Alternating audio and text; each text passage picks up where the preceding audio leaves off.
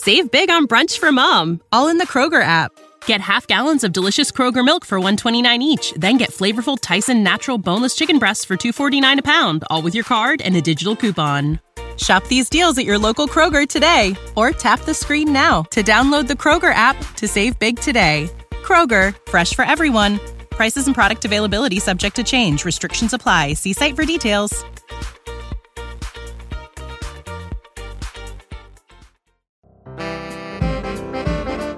通知通知，狗熊有话说已经被 iPhone 手机应用程序微享买断并包养了大狗熊。从这期开始，狗熊有话说将更名为狗熊想想。开个玩笑了，微享是大狗熊和朋友独立开发的社交分享轻工具。通过微享可以一键分享微博、微信，支持长文字和多图拼图，超好用。而且现在冰点价只卖一块钱哦。听了狗熊那么久的节目，来花一块钱支持一下吧。登录苹果 App Store 搜索“微享”就可以下载啦。微博的微，分享的享哦。如果好用的话呢，记得在 App Store 给个五星好评哦。微享让社交分享又快又酸爽。阅读、科技、旅行，生活可以很大。对话设计、学习、思考不嫌太多。这里是 iTunes 获奖播客《狗熊有话说》，一听就停不下来的哦。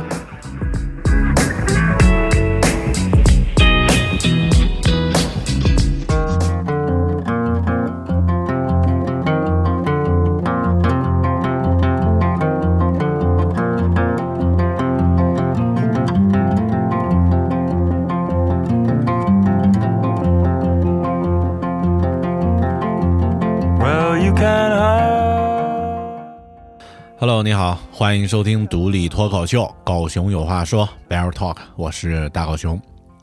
我在之前的一期名字叫做《做米克贾格尔还是吉姆莫里森》的一期节目里面呢，有讲过一个让我自己获益匪浅的观点：生活不是一张张静止的照片，而是一段连续的视频。我们已经习惯了这个广告时代了，广告看得多了呢，自然就会发现其中有一些规律。半数以上的广告呀。不管宣传的是哪方面的产品，都是直接跳过铺垫，快进到剧情的高潮部分。广告里的生活呢，充满了幸福以及一个接一个的欢乐时刻。其实真正的生活呢，并不是这个样子，也不像漫画或是电影里面那样啊，主角被反派暴打一顿，然后屏幕一黑，接下来就是三年后，主角就已经成长为大侠了。在真实的生活里呢，如果你要身段，需要熬过漫长的平台期。在平台期的时候呢，练习没有直观的收获，坚持呢会变得越来越难，甚至会自我感觉很傻。但如果你经历过漫长的平台期之后呀，提升时那种跃迁的感觉呢，也会让人格外的开心啊，感觉很酸爽。那期节目的观点呢，其实主要来自于一本叫做《用系统来工作》的书，书里的一些观点和感受呢，明显是有过一定经历的人呢才能写得出来的。而在今年春节的时候呢，我读完了另外一本内容和这本叫做《用系统来工作》的书很像的另外一本小书，它的名字叫《如何把事情做到最好》。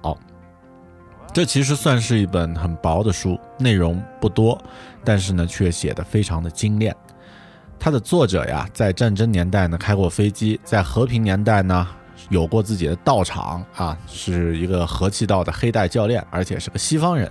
于是呢，这本书讲学习和成长呢，也有了一些不一不太一样的质感。我特别喜欢他在书里面呢。对那个平台期的一些理解，恰恰表达出了我内心对成长过程中那种隐隐约约的感觉。这样的观点呢，其实也很适合用来武装自己，好面对这个很浮躁的时代。今天这期节目，狗熊有话说，咱们来聊一聊，简单的聊一聊吧。乔治·伦纳德他的这本书《如何把事情做到最好》。他有着一个我特别喜欢的简洁优雅的英文的名字，叫做 Mastery。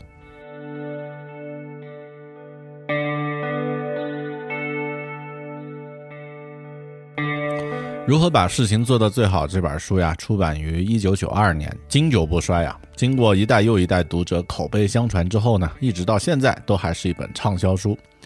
作者呢，以很独特的视角来告诉人们如何通过不断的学习和练习来提升自己，把事情呢做到最好，最终获得成功和长久的满足感。无论是在职业生涯，还是你的人际圈里，无论是待人还是待己，甚至在你的生活所有的领域里面呢，这本激励人心的、行之有效的指导书呢，都将在方方面面帮助你把事情做到最好，最终获得你想要的成功。哎呀，这一段其实我不是太喜欢的简介呢，它源自豆瓣读书。这段简介呀，感觉特别像是一本机场书亭里卖的成功学的书籍，完全把这本书原始的意境呢给破坏掉了。这本书英文名字叫做《Mastery》，直译呢就是精通的意思。它的作者呢叫做 George Leonard，啊，乔治·伦纳德是一个特别有生活经历的人。他曾经做过飞行员。如果按照时间来算的话呀，因为他是一九九二年写出这本书的话，他应该是在六七十年代呢做过飞行员。那个时候呢，应该是美苏冷战时期，所以他应该算是汤姆克苏克鲁斯演的那个电影，就是壮志凌云那个年代的飞行员啊。之后呢，他还成为了飞行教练啊，简直和电影的设定一模一样啊。然后呢，这个家伙开始练和气道，也是听起来非常高冷，是吧？和气道呢，源自日本，算是一种比较独特的武术的流派。日本的武术呢，不论是哪种流派，都非常讲究自我的修行和领悟，不断的寻求自我的超越。超越这点啊，早在十几年前，我在街机厅里面玩街霸的时候啊，这个选那个龙龙，这个发那个升龙拳的时候呢，就有隐隐约约的感悟了。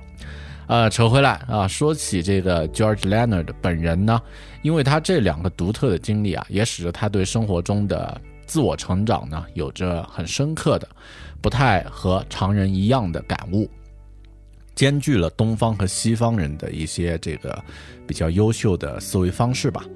我在读这本小书的时候呢，总是在频繁的点头，因为很多 Leonard 在讲的问题呢，恰恰就是我自己经常碰到却没有用精准的语言来表达的感受。接下来呢，咱们就来听听他对于如何把事情做到最好这件事儿是怎么看的。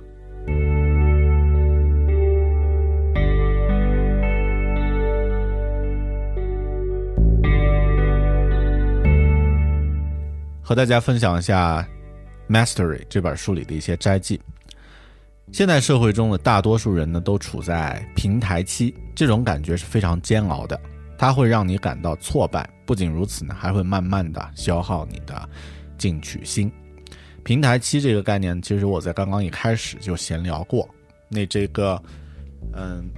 我们说现在的一些广告，或者说一些这个快餐化的生活呢，它把平台期这个过程省略掉了。实际上，这个过程呢是生活中不能被省略的部分。嗯，那我们看着广告长大，可能会有这样的一种错觉，就是，呃，生活是由一个个精彩的瞬间构成的，但实际情况并不是这样。另外一句，作者的摘记：你意识到如果。坚持继续打网球的话呢，迟早会有那么一天，你将面临几个艰难的选择：要么呢放弃网球，换一个更简单的项目玩；要么呢就加倍努力学习更高级的课程，并持之以恒的练习；要么呢就到此为止，不再继续网球的课程了。就以你现在的水平和朋友随便玩玩，你不会再进步，但碰到水平稍逊的对手呢，也可以玩得很开心。要么按照现在的节奏，听从教练的指导，在网球之路上稳步前进，你会走哪条路呢？这个是作者自己在参加了一个真实的网球训练课程之后的一些感悟。其实我们呢也经常会有这样的一种感觉啊，因为我自己的感觉呢，呃，在一件事情你刚刚开始的时候，一方面呢，呃，你的兴趣会特别浓；另外一方面呢，你的成就会特别的明显。往往在一开始的时候，你反过来还会有很明显的进步，因为在那个时候这一件事儿对你来说是比较容易的，而且呢，就像《牧羊少年奇幻之旅》里面说的，我们初学者的话都有一种叫 beginner's luck，就是初学者的硬运气，但之后实际上这个运气会被用完，你将进入到。这个中间的这个阶段，也就是特别可怕的平台期的这个阶段。这个时候你做的事情并没有明显的收获，你的坚持呢似乎慢慢的这个遥遥无期的感觉。这个时候你的选择会是什么样的？他刚刚举了这样的几个例子，练网球其实和其他任何我们在做的事情也差不多。当我们想把一件事情做到好的时候呢，往往需要经历这样的一个选择。那你在做自己想要。这个做的比较好的事情的时候呢，有没有这样的疑惑？反正我是肯定有。有时候我们做出的决定，仅仅是为了它所带来的立竿见影的虚幻成效，暂时满足自己的欲望。有时呢，我们甚至没有弄清自己的选择是什么，面对的问题到底是什么，就匆匆做出了决定。甚至这种不加思索做决定的习惯，也是我们选择的结果。只不过代价是放弃了其他潜在的可能。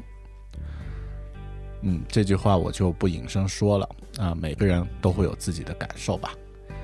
下一句，无论你在追求精益求精的过程中会遇到怎样的艰辛和欢乐，学习曲线的形状呢，都会呈现出大概像这张图所呈现的样子。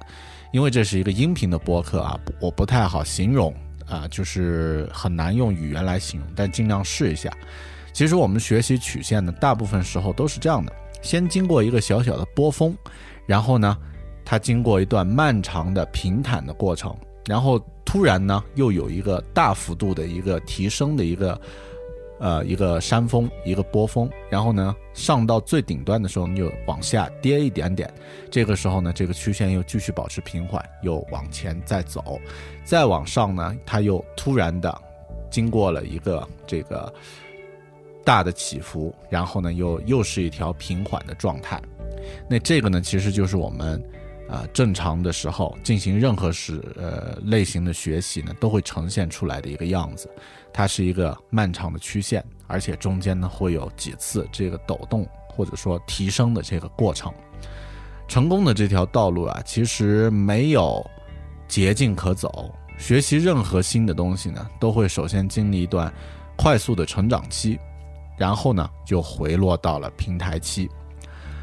在平台期的状态下呢，其实是非常难以坚持的。那往往呢，我们的放弃就在平台期阶段会频繁的产生。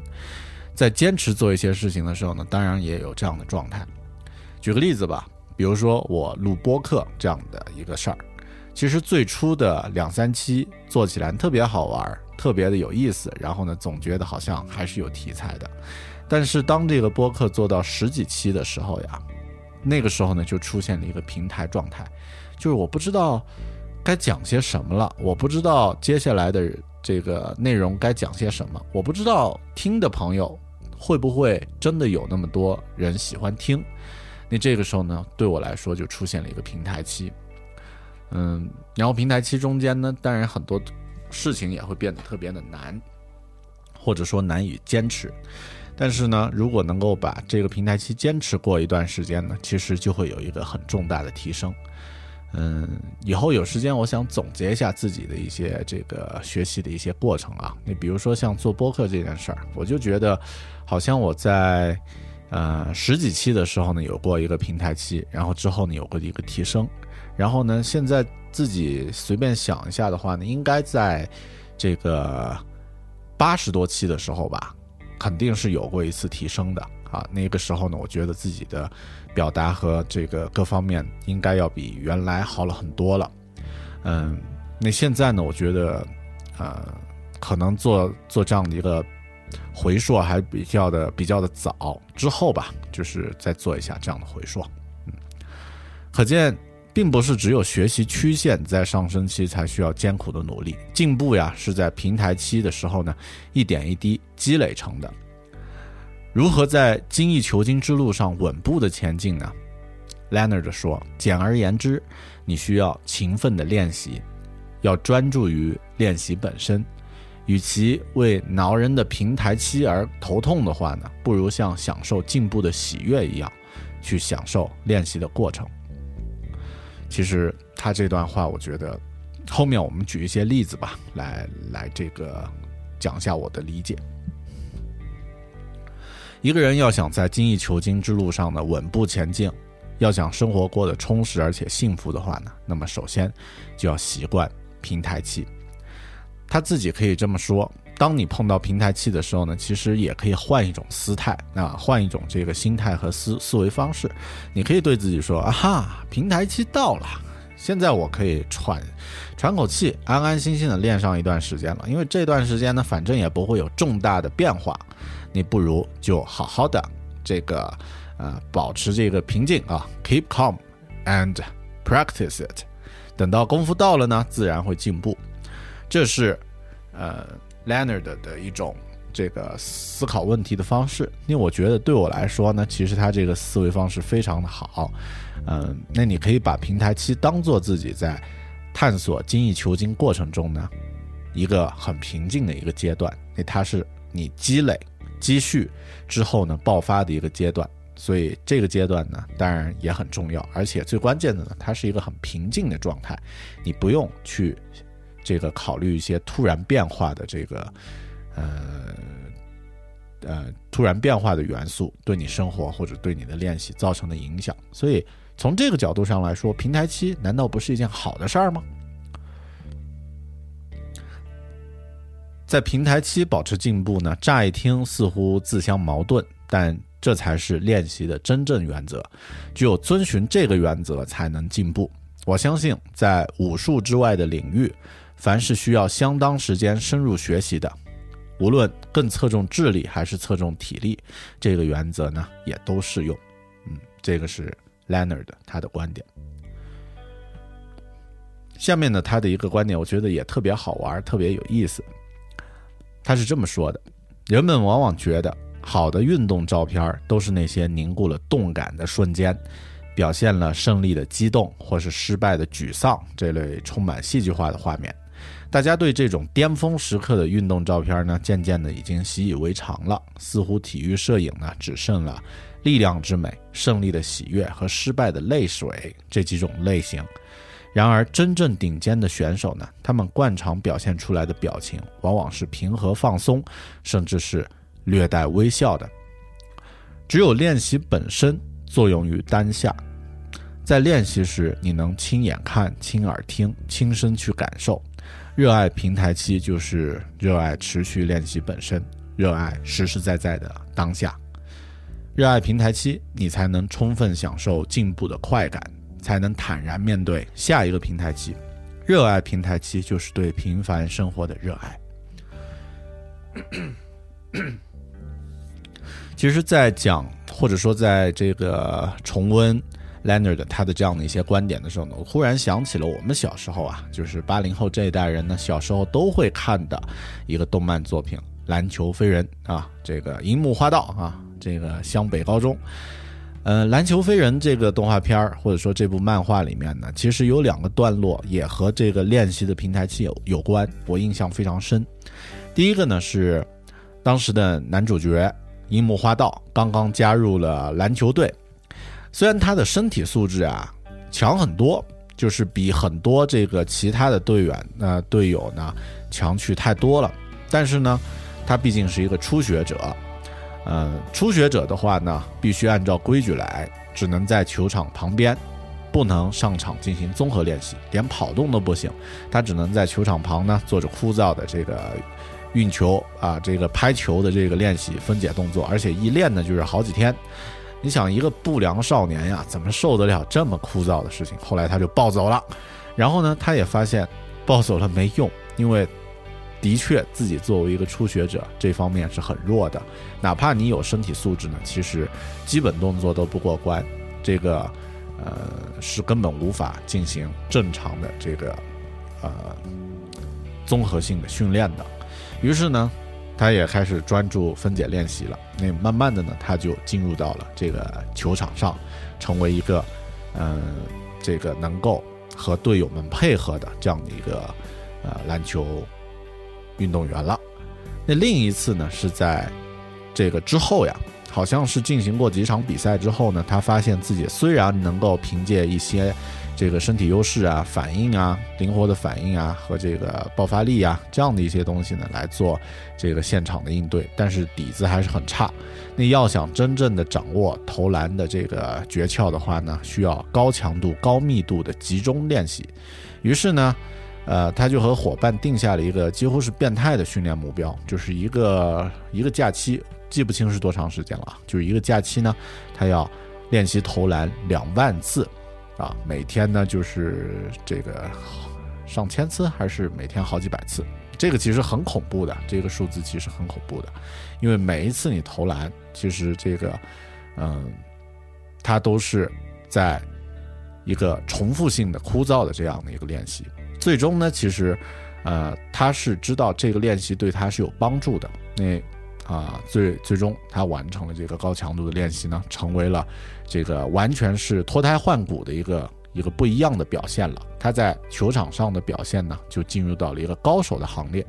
其实这就是一个非常非常典型的突破平台期的典型例子。当然，这个打篮球这件事儿呢，是好像是可以量化。那其他我们在做的事情，又何尝不是这样呢？我在做播客、跑步、写东西、做设计，或者是在听节目的你，在做你的工作和你的生活中的一些事儿呢，不外乎也是有这样的一个状态吧。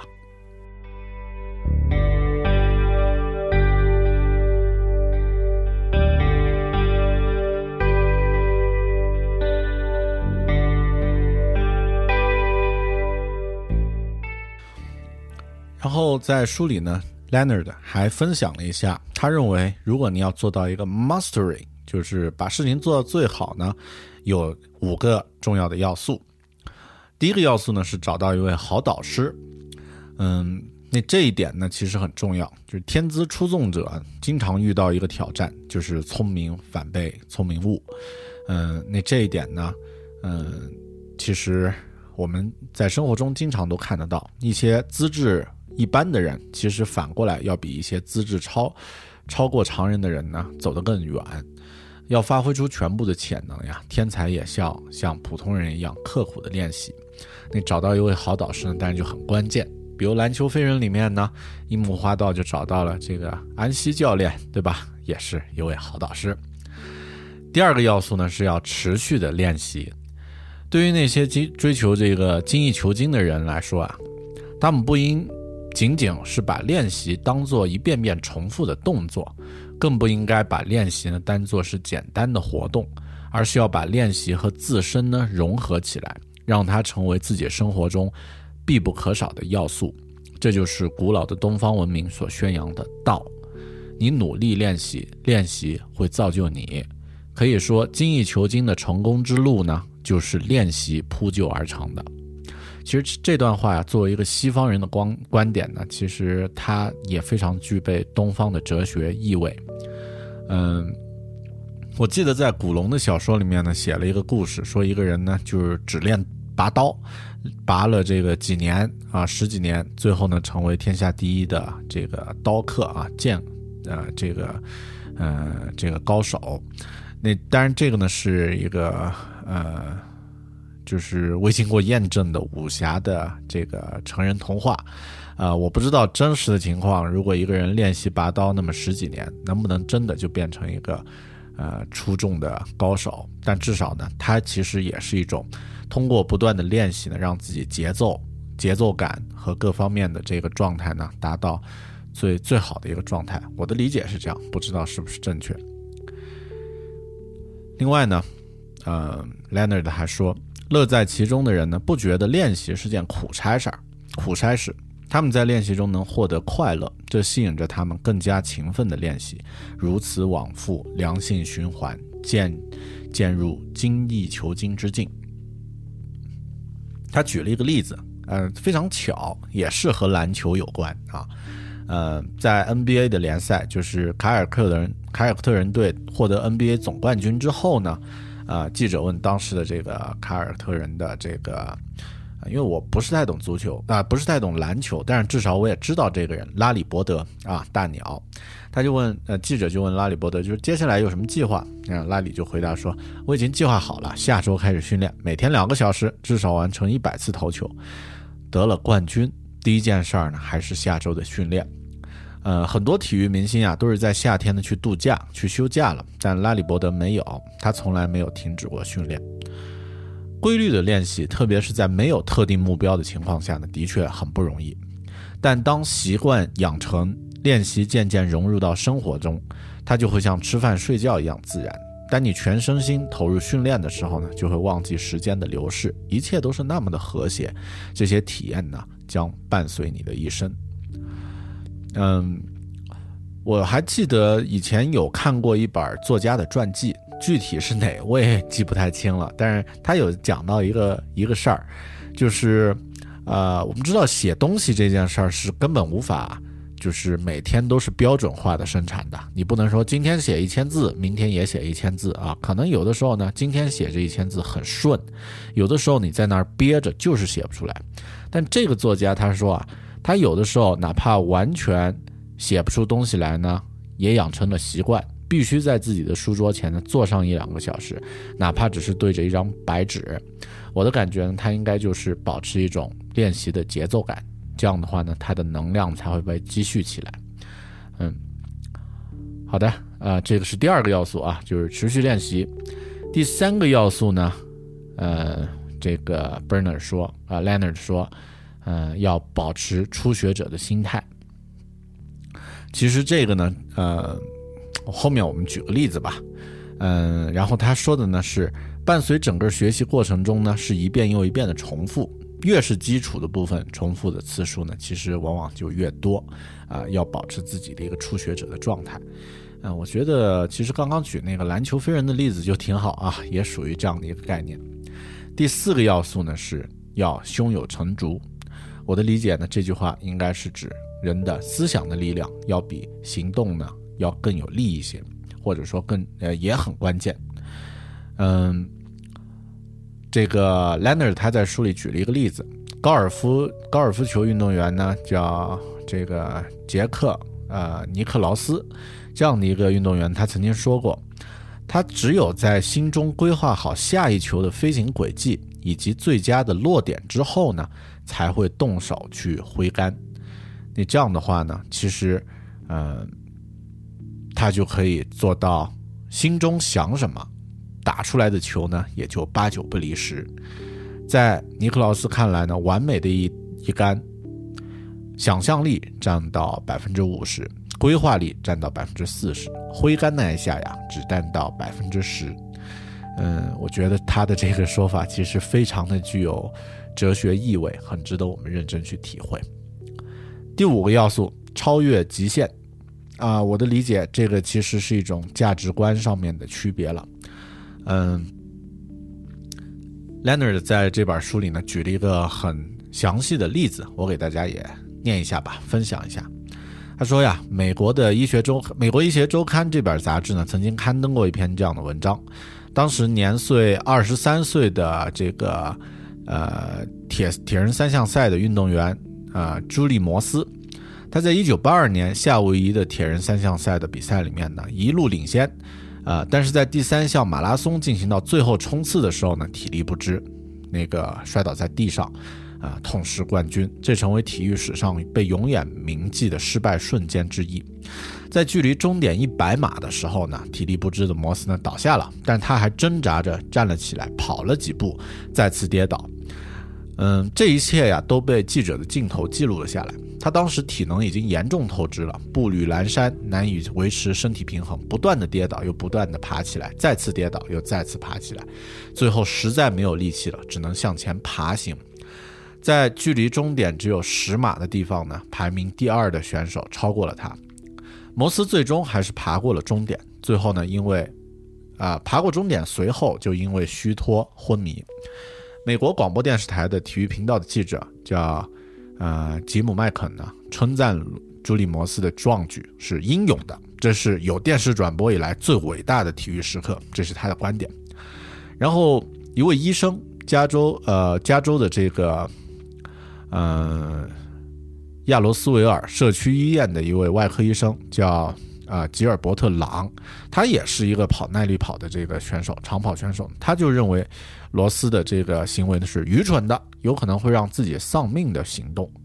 其实这两位啊旁观者的观点呀都没有错，这是英雄般的愚蠢行为，或者，呃，看你怎么看了。他可以是英雄，他可以是愚人，但是他是混在一起的，这是英雄般的愚蠢行为。跑步的人当然不应该拿自己的生命当儿戏，但假如没有这些愚蠢的英雄们，世界将变得多么乏味啊！也许人类社会也都不会发展成现在的样子。奉行生存第生存第一的祖先呢，可能还在忙着狩猎，或者为了几块肉发愁，谈嗯谈不上开创文明的这个时代。可以说呢，朱利摩斯是替所有人奔跑，替人类的精神奔跑，为了更快更强而挑战极限。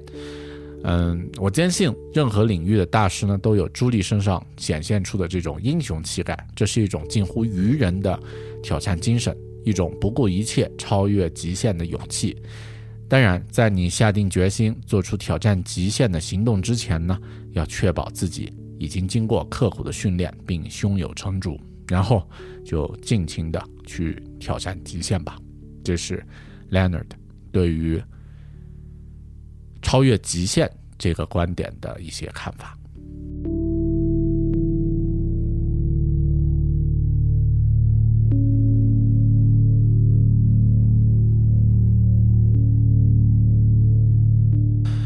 其实我在读这本书之的过程中啊，有一个问题我自己特别困惑，就是当我们平时碰到，比如说像这种平台期还好，如果碰到退步的时候怎么办？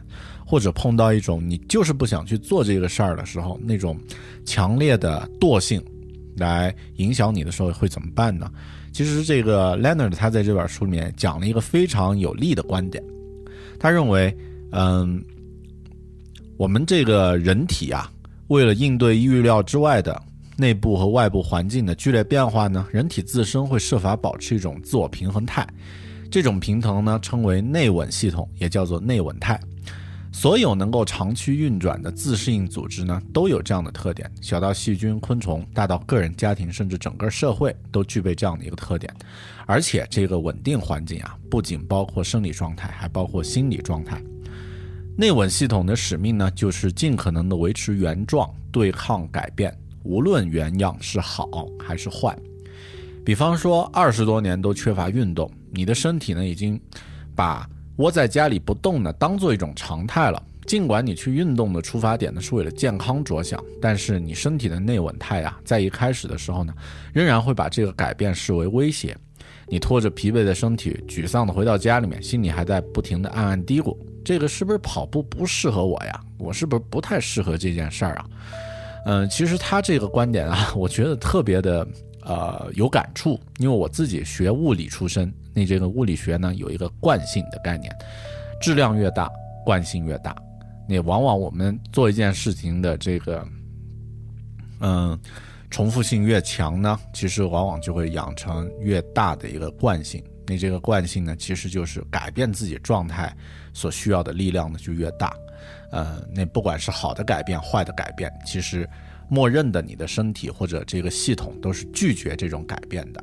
那如果你的心理能够接受，说我有这样的一个抗拒状态是正常的话呢，其实这个过渡就显得很自然。否则的话呢，其实也很累。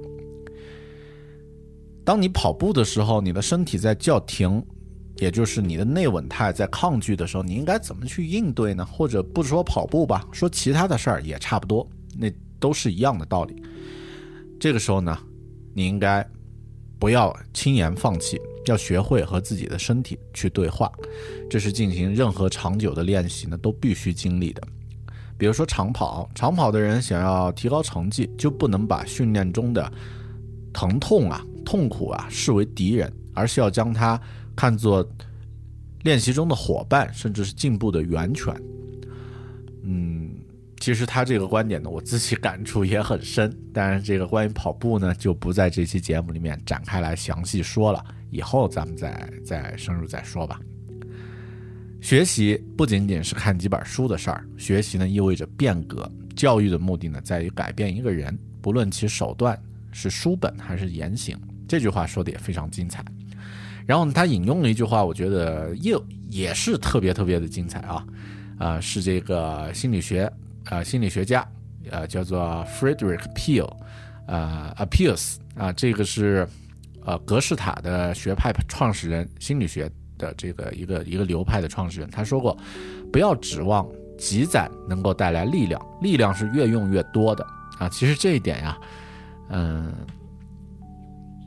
我觉得呃和我们。这个很多中式的这个什么保养啊，这个说法不太一样。其实保养是建立在你的这个总量没有增加了、没有增量的基础上，你作为保存呢，当然是去保养，不管是保养身体，还是保养心灵，还是保养其他的东西。因为首先说到保养，那就基本的前提是需要去保护嘛，对吧？但如果是像运动啊，像这样的一些呃一些学习啊，这样的一些东西，它是一个增长性的一个活动。那这样的话，谈什么保呢？你一定要去增加新的东西嘛。所以，不要指望积攒能带来力量，力量是越用越多的。另外呢，他还这个在书里呢举了一些东方的一些思想啊，比如咱们中国呀，这个日本呀这样的一些思想。嗯，他说到了这个修禅的人，说修呃禅修者呢，把大部分时间用来冥想念经，但是在禅宗大师来看呢，像砌墙呀、洗碗呀、扫地呀这样的一些事情和冥想呢没有本质的区别。修禅的人在打扫院院落的时候和冥想的时候一样，可以获得收获。其实说到这一点呢，我印象特别深的呢是在昆呃在云南的大理，在。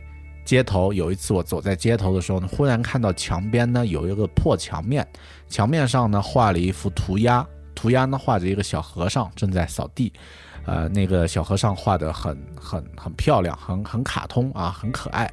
然后旁边就写了一句话，这句话说：“师傅说，扫地就是扫心地。”非常的好的一句话，让我印象一直记到现在。其实这幅画说的。和刚刚那句话说的是同样的一个道理。在这本书里面呢，最后他也提到了像这个呃，包括刚刚吧，包括刚刚那个例子呢，也提到了愚者啊。那这个其实说到呃愚蠢啊，我们第一反应是乔布斯引用的那句话，对吧？Stay hungry, stay foolish。啊，里面的这个后一句就是虚心若愚。做一个愚者，嗯，其实乔布斯提到愚者的这个概念，应该是在《Mastery》这本书之后的几年，因为乔布斯的那场精彩的演讲呢，应该是在二零零五年吧，还是一九九五年？应该是二零零五年，而这本书呢是在一九九二年，呃，这个写出来的，而且这本书呢受到了日本禅宗文化的深刻影响。啊，那乔布斯本人呢，其实也也有一个日本的禅宗的师傅，所以我觉得乔布斯反过来可能是受到了这本书里提到的愚者的观念的影响。这里提到的愚者呢，它不是指愚蠢笨拙的意思，而是指那种有点像坚硬的中世纪的学者体现的那种精神，就像塔罗牌里面数字零代表的愚者。抑郁着生机勃勃的新生者，随时准备接受生命中赋予的一切。这个呢是，呃，这个啊，Leonard 他的观点。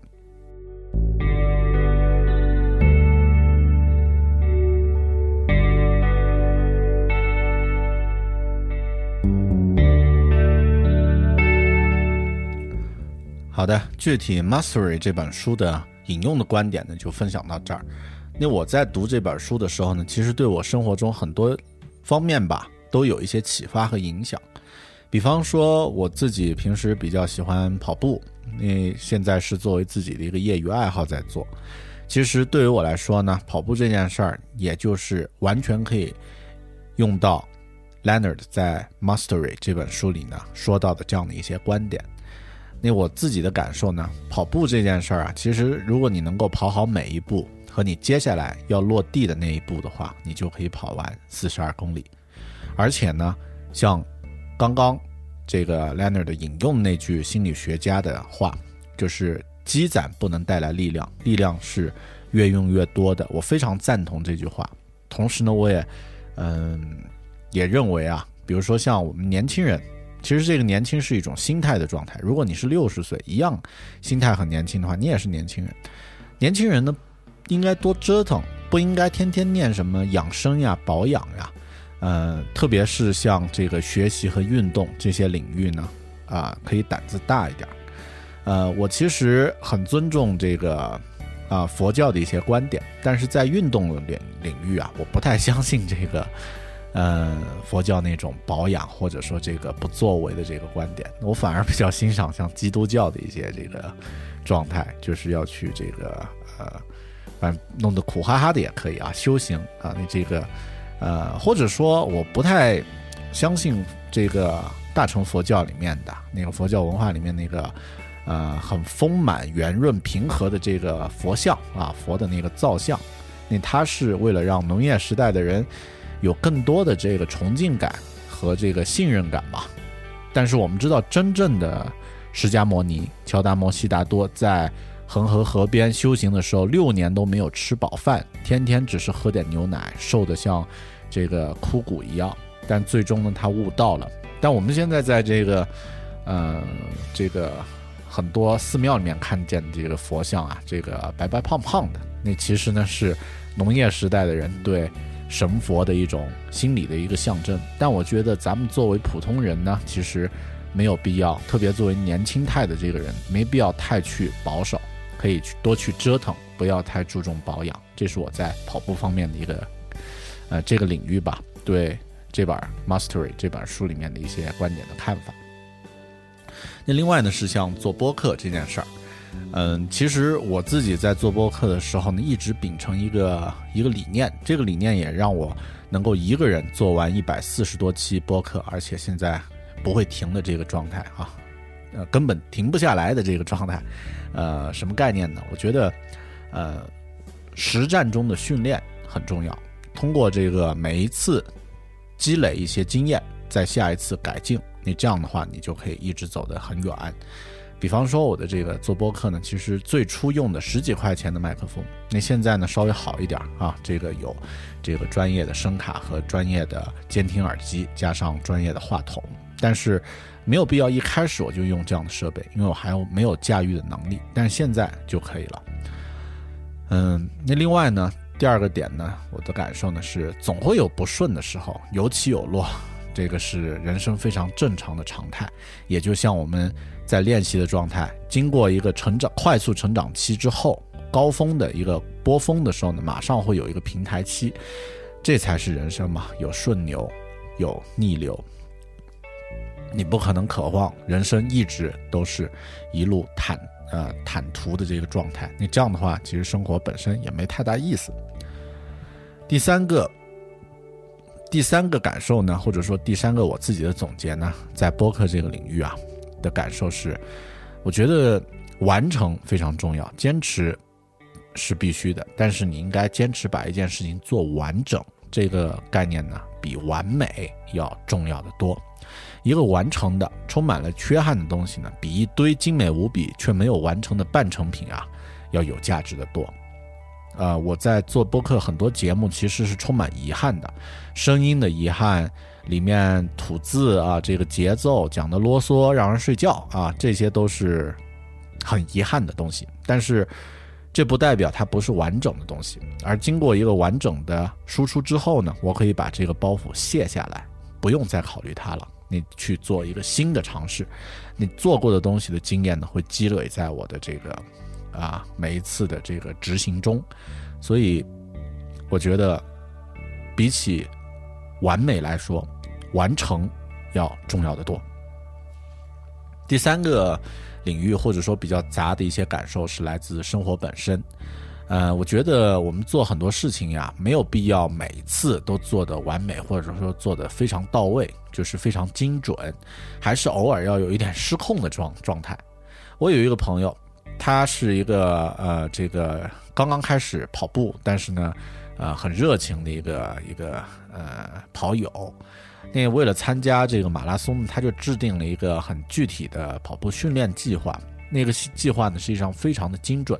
结果呢，错过了两次他自己给自己定的目标，他就彻底放弃了，因为觉得啊，错过一次，好像这个事儿呢就变得没有意义了。啊，那其实对我来说，我就是那种没心没肺的啊，定了一个计划也不会照着做，不如就是保持把这个标标准降低，每次都动一点，动总总比不动好。你这样一来的话，反过来好像你还可以走得更远。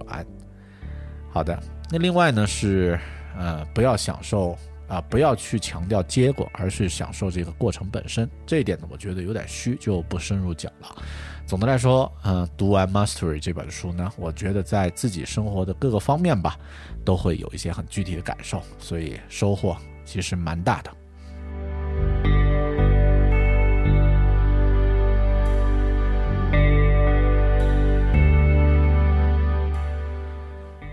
Leonard 在这本书的最后呢，给我们讲了一个故事。日本的武术大师叫加纳志五郎，他是。柔道的创始人，在他年纪很大的时候，感觉到自己已经时日无多了，就差不多要离开这个世界了，就把他的弟子呢全部叫到身边，对他们说：“呃，相当于就是立遗嘱了，在我死了以后呀，加纳志五郎说，啊，我要系着白腰带下葬。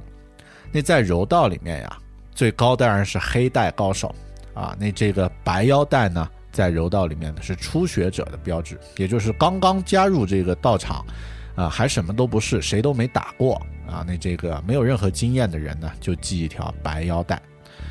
加纳之武郎是柔道的创始人，高手中的高手，大师中的大师，开山祖师。为什么他会选择系一条白腰带呢？我觉得这可能就是所谓的不忘初心吧。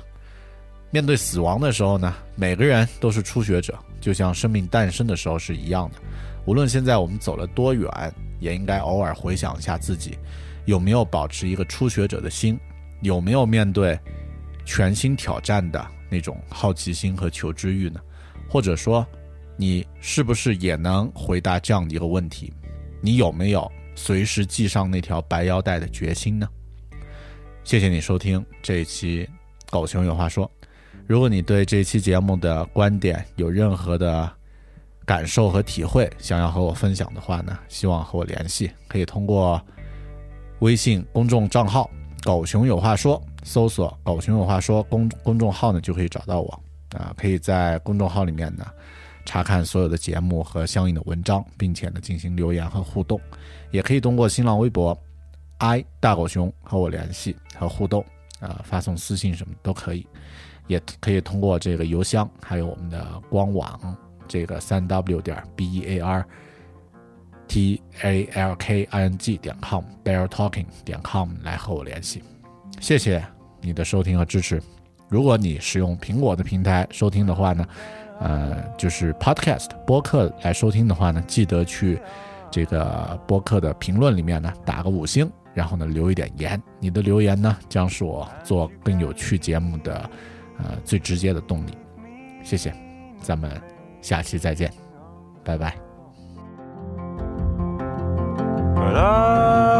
never let you down.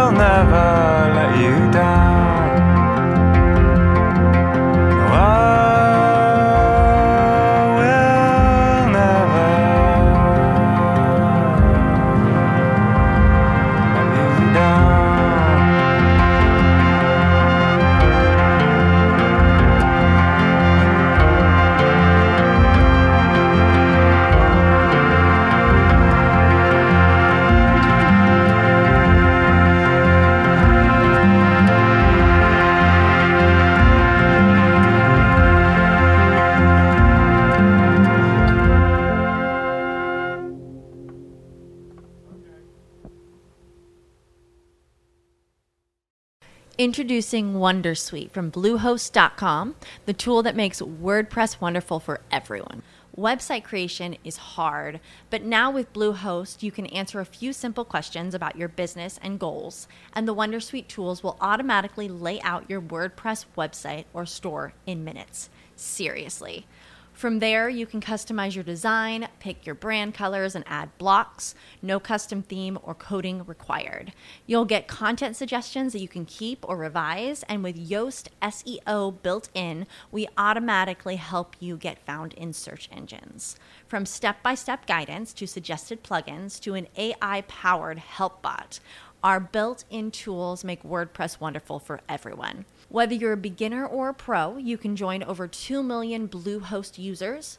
Go to bluehost.com slash wondersuite. That's bluehost.com slash wondersuite.